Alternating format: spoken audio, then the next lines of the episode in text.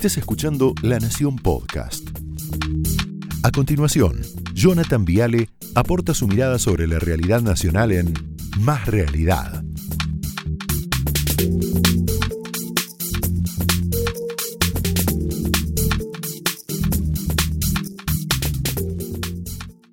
Las Paulas, Bertol, Oliveto, Bullrich, Milley, qué programa, Dios mío, tenemos hoy. Bueno, señores, esto, esto, hay país. Yo estoy muy contento, como está Eduardo también, hay país. Yo creo que no fue Macri, no fue Larreta, no fue Vidal, no fue Milei, no fue Santilli, no fue Manes, no fue La Nación Más, no fue TN, no fueron los periodistas, fue la gente, fue la gente. Fue la sociedad argentina que da un mensaje impresionante, un mensaje contundente, pero contundente en serio. Y el mensaje es, basta, basta. Basta de abuso de poder, basta de privilegios, basta de inflación, basta de inseguridad, basta de militar las vacunas, basta de robar las vacunas, basta de escenas VIP, basta de gritar, basta de impunidad, basta de liberar presos, basta de Vicentín, basta de planes sociales, basta de dividir, basta hasta acá. Es un hasta acá tremendo. Es como un ya fue suficiente de tanto daño, listo. Van a seguir gobernando, van a terminar el mandato, pero basta. Basta de hacer tanto, pero tanto daño. Y se materializó donde correspondía, en las urnas, como corresponde. El lugar indicado, el voto. Mirá cómo cambió, esto es lo que decía Eduardo recién, ¿no? El mapa de la Argentina es impresionante. Esta imagen habla por sí sola. Hace dos años todas las provincias estaban pintadas de celeste. Menos seis, Mendoza, San Luis, Córdoba, Santa Fe, Entre Ríos y Cava. Mira ahora, solo siete provincias celestes, San Juan, La Rioja, Tucumán, Salta, Santiago, Formosa, todo lo demás en manos de la oposición. Impresionante. Pero ¿cuál es el dato central para mí para el análisis político? Esto es lo importante. La oposición le ganó al peronismo unido. Unido. Basta de mitos, basta de verdades reveladas. Los analistas, los periodistas decimos muchas pavadas a veces. Nos la pasamos diciendo, bueno, porque el PJ unido es invencible. Mentira. Mentira. Grave error conceptual. Están todos juntos, se llaman Frente de Todos.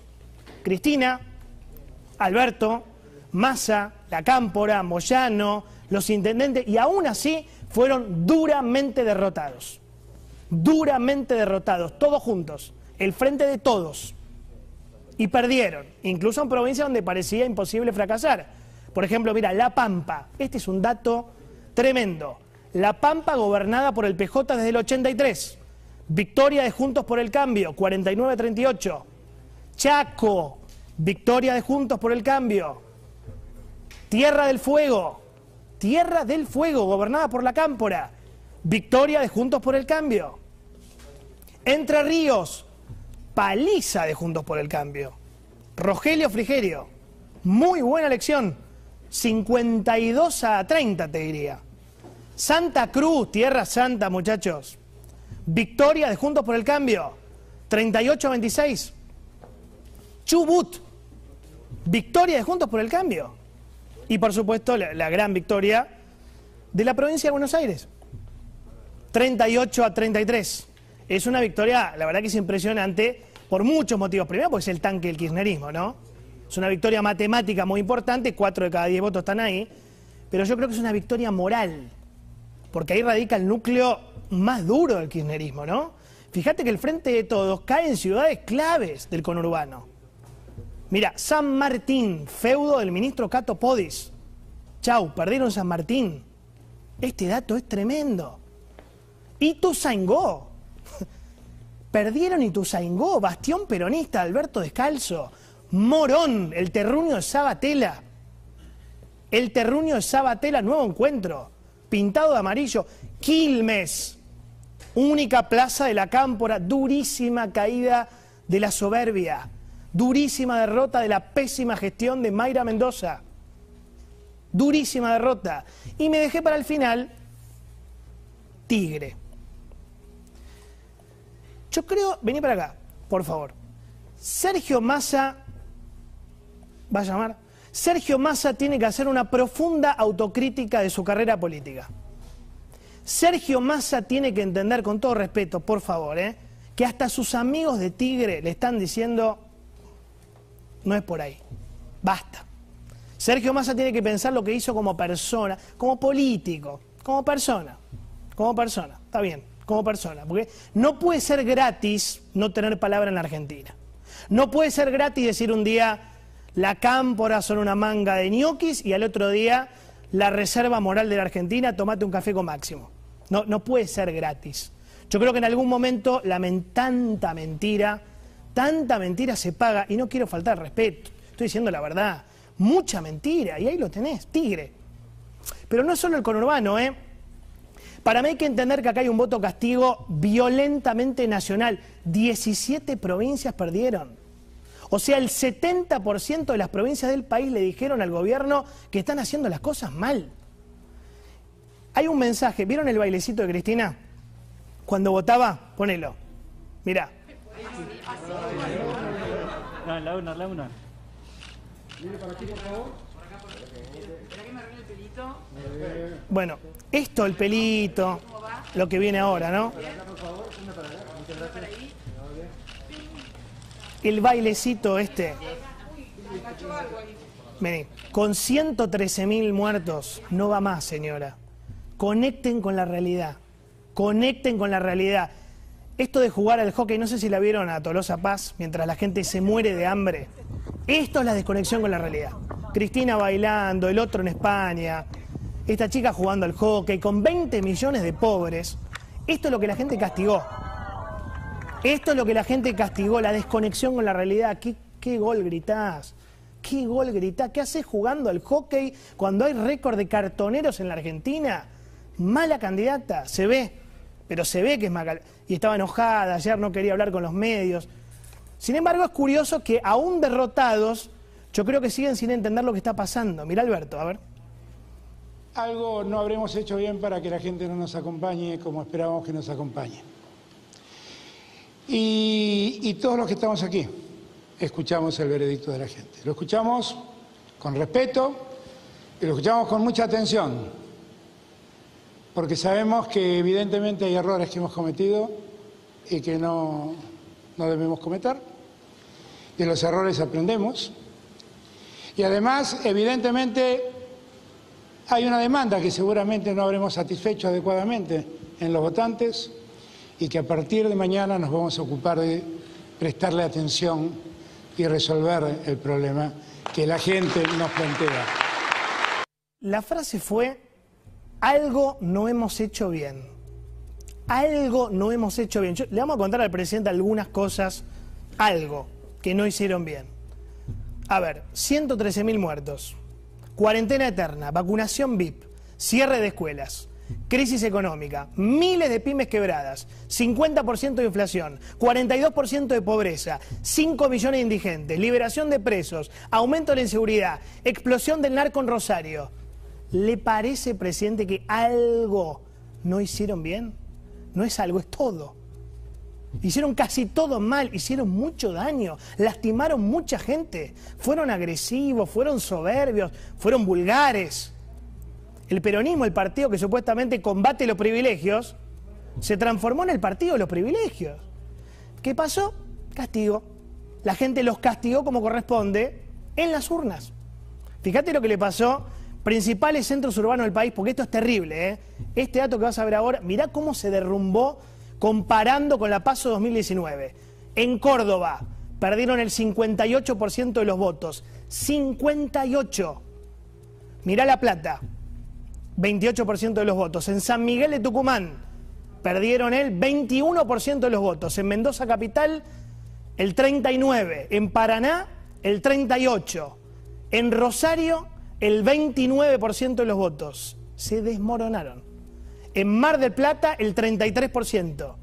Neuquén Capital el 56% de los votos.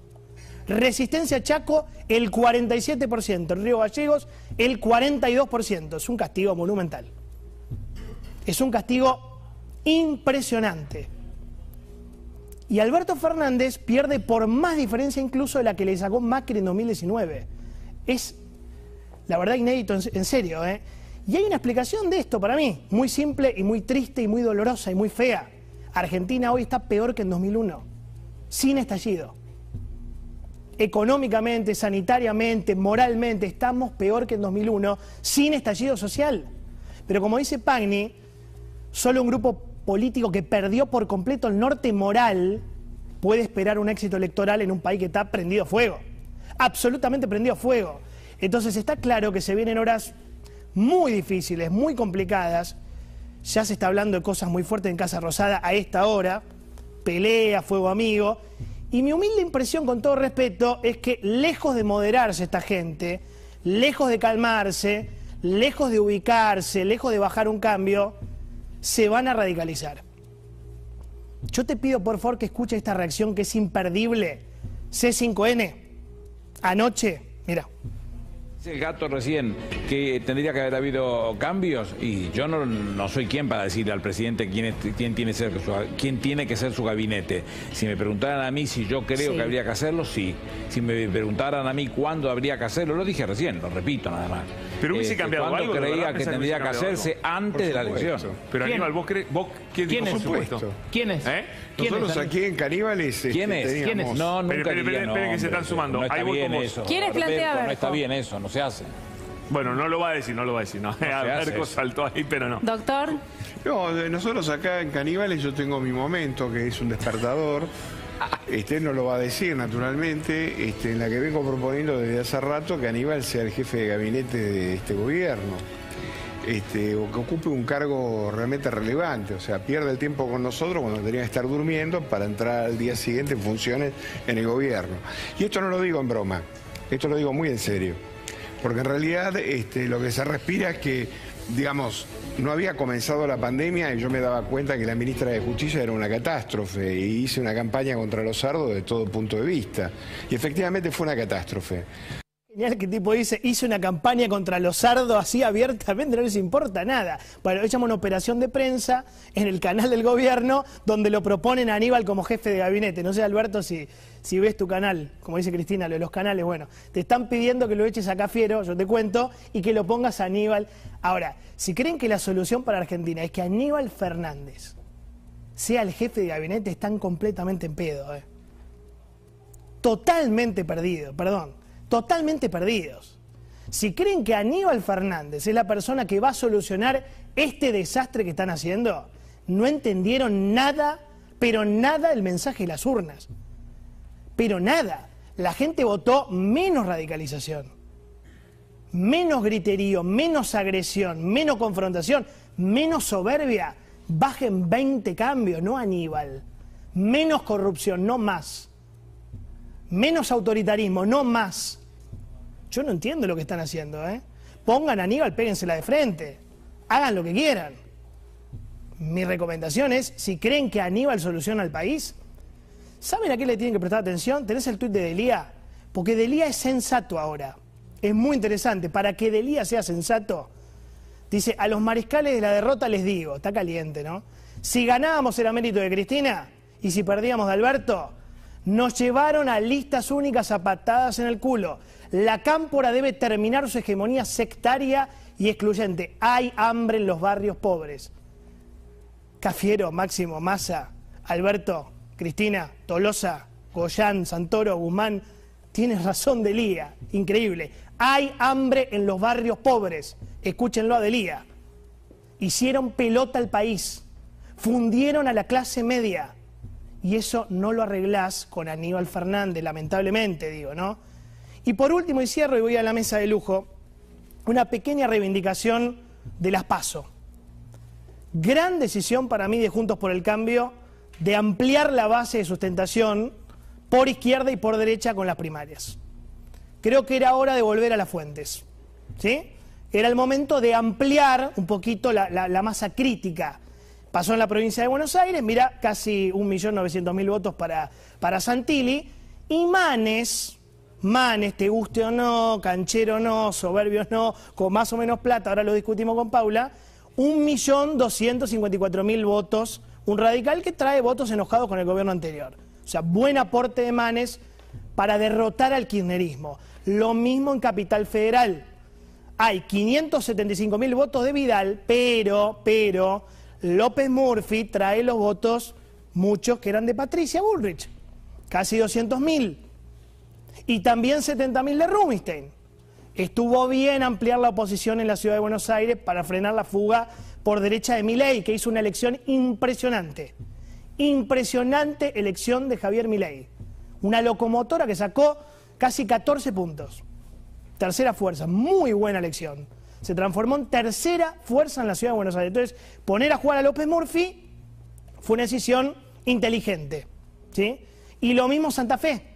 Muy buena decisión de Juntos por el Cambio, me parece, de ampliar la base. Lozada saca 203 mil votos, pero te aporta Puyaro 189 mil, Angelini 161 mil y te suma Corral 108 mil votos más. O sea, no hay que tenerle tanto miedo a las pasos, muchachos.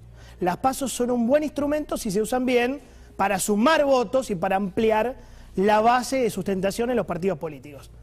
Con lo cual, pero más allá de eso, lo importante no es la oposición. La oposición fue el vehículo que eligió la sociedad argentina para castigar a un gobierno totalmente enajenado. Así que hoy lunes se nos dibuja pequeña sonrisa, pequeña sonrisa en el rostro, porque sabemos que todavía, todavía hay país. Y eso es muy importante. Opiniones libres, hechos sagrados. Bienvenidos. Esto fue Más Realidad, un podcast exclusivo de La Nación. Escucha todos los programas de La Nación Podcast en www.lanacion.com.ar. Suscríbete para no perderte ningún episodio. Estamos en Spotify, Apple Podcast, Google Podcast y en tu reproductor de podcast favorito. Seguí escuchando La Nación Podcast.